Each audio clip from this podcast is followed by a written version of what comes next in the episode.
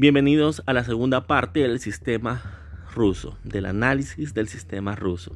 Hablamos un poco del presidente. Ustedes saben que hay un presidente muy carismático, al menos muy popular en Rusia actualmente, que por cierto no es disocialista, no es de izquierda, sino que el partido de Putin, por ejemplo, es centro derecha, es básicamente liberal. Pero como decíamos, no desmantela al Estado y los servicios sociales porque, primero, por la herencia soviética y segundo, porque juega su rol en la constitución el hecho de ser el Estado ruso un Estado social. Así que el detrimento de los derechos sociales no es algo muy común en los gobiernos de Putin, por eso también se mantiene un poco su, popularidad, además de, de su forma a nivel internacional, sus formas, esa especie de fuerza que muestra, que, hace resurgir un poquito el, el, orgullo soviético en el país. Así que ahí deviene mucho de la popularidad, pero a las personas que son como de izquierdas y que dicen, ah, Rusia como la alternativa, pues les diría que no, ¿verdad? Realmente el Putin y su, y su gobierno son centro, centro derecho. De hecho, están muy, muy, muy vinculados y muy acusados a casos de corrupción y por otro lado a casos de amedrantamiento y un poco más contra adversarios políticos y periodistas incómodos. Pero en fin, el presidente ruso tiene unas atribuciones bastante amplias, muy similar al, al presidente estadounidense. Entre algunas de sus funciones está la de ser garante de la Constitución Federal, es más bien simbólica. Convoca elecciones en la Duma estatal, es decir, en la Cámara Baja. Tiene la llave para nombrar algunos miembros del Consejo de la Federación, es decir, de la Cámara Alta. Y por otro lado, en caso de fallecimiento, de retiro o de renuncia de uno de los jueces o dos de los jueces de la Corte Constitucional Federal, el presidente de la Federación Rusa puede nombrarlos. En esa característica es muy similar al presidente estadounidense, que tenía la llave para en caso de retiro nombrar algún juez del Tribunal Supremo. También nombra al jefe del gobierno y, a sus ministros. Eso sí, necesitan tener el ok de la Duma estatal, es decir, de la Cámara Baja. En cuanto a la organización estatal de Rusia, esta está está dividida en 85 sujetos federales. Entre ellos, 22 son repúblicas, imagínense, repúblicas dentro de una república, repúblicas dentro de un estado, ese, es el estatus que tienen. No son estados federados, sino repúblicas. Hay 22 repúblicas, 46 oblasts, que son regiones un poco más pequeñas, pero también con cierta autonomía. 9 kurais, que también son regiones muy independientes, un oblast autónomo judío, cuatro distritos autónomos y tres ciudades federales. Entre estos sujetos federales, San Petersburgo, Sebastopol y Moscú son sujetos federales que tienen representación en la Cámara Alta.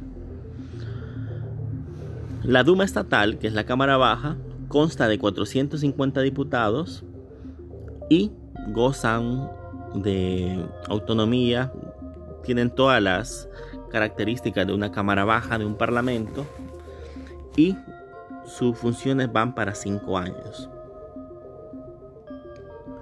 El Consejo Federal, es decir, la Cámara Alta, está constituida por dos miembros por cada sujeto federal. Estamos hablando, si son 85, serían 170 fijos, y de ahí los representantes del gobierno, de los partidos políticos en el Parlamento, en la Cámara Baja, pueden nombrar a uno, así como el gobierno estatal puede nombrar a un miembro de la Cámara Alta. Por otro lado, en el sistema judicial, el Tribunal Constitucional es el máximo tribunal del país. Está formado por 19 jueces que cumplen su función de manera de por vida.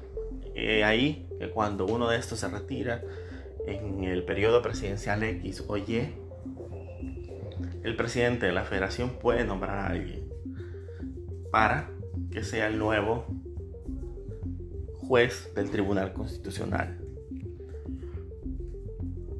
En conclusión, respecto al sistema ruso, podemos decir que no está de forma diametralmente opuesto, como lo describe el, el programa, no está polarizado respecto a Occidente, no está polarizado respecto a los países europeos, sino más bien comparte bastante el sistema político, la definición constitucional del sistema político con todos estos países.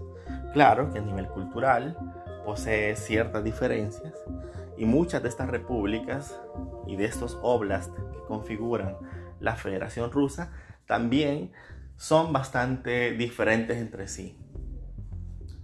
Está el caso que podemos analizar y que voy a colgar un video de Chechenia, por ejemplo, que es una, un oblast de la Federación Rusa que tiene en su etnia dominante en esa región a musulmanes, muchos de ellos muy radicales, y que en algún momento puso cara en una especie de guerra civil con al Estado ruso a finales de, la, de los 90, principios del 2000. Bueno, de hecho han habido dos guerras. Entonces, meterse mucho en ese mundo de Chechenia, por ejemplo, implica para el Estado federal muchos inconvenientes. Esa autonomía de Chechenia y, por ejemplo, del Estado autónomo judío que está dentro de Rusia, también es o puede llegar a ser un dolor de cabeza para el Estado federal. Así que no es nada fácil gobernar Rusia precisamente por esas diferencias. De ahí que a veces se parezca un poco autoritario. Por último, y ya concluyendo, es también cierto que la herencia soviética eh, sonroja muchas veces al, al Estado ruso.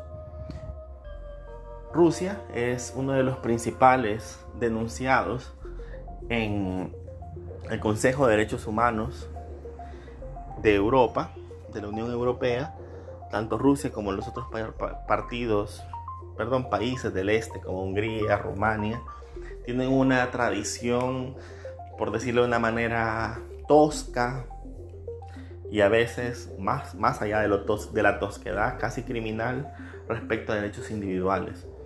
No le gusta mucho la prensa independiente.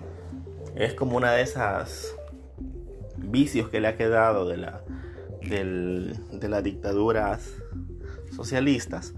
Así que bueno, hay que hablar las luces y las sombras.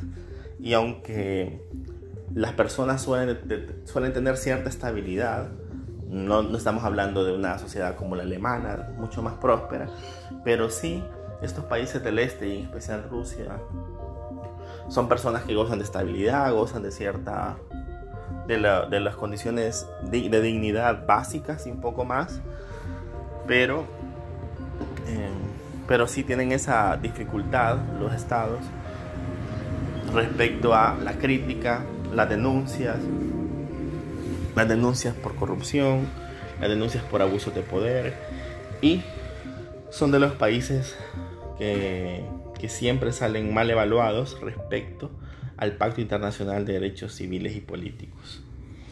Respecto a los derechos sociales, como su herencia socialista lo, lo, manda, salen casi siempre muy bien evaluados, pero respecto a derechos individuales, ahí es donde flojean un poco.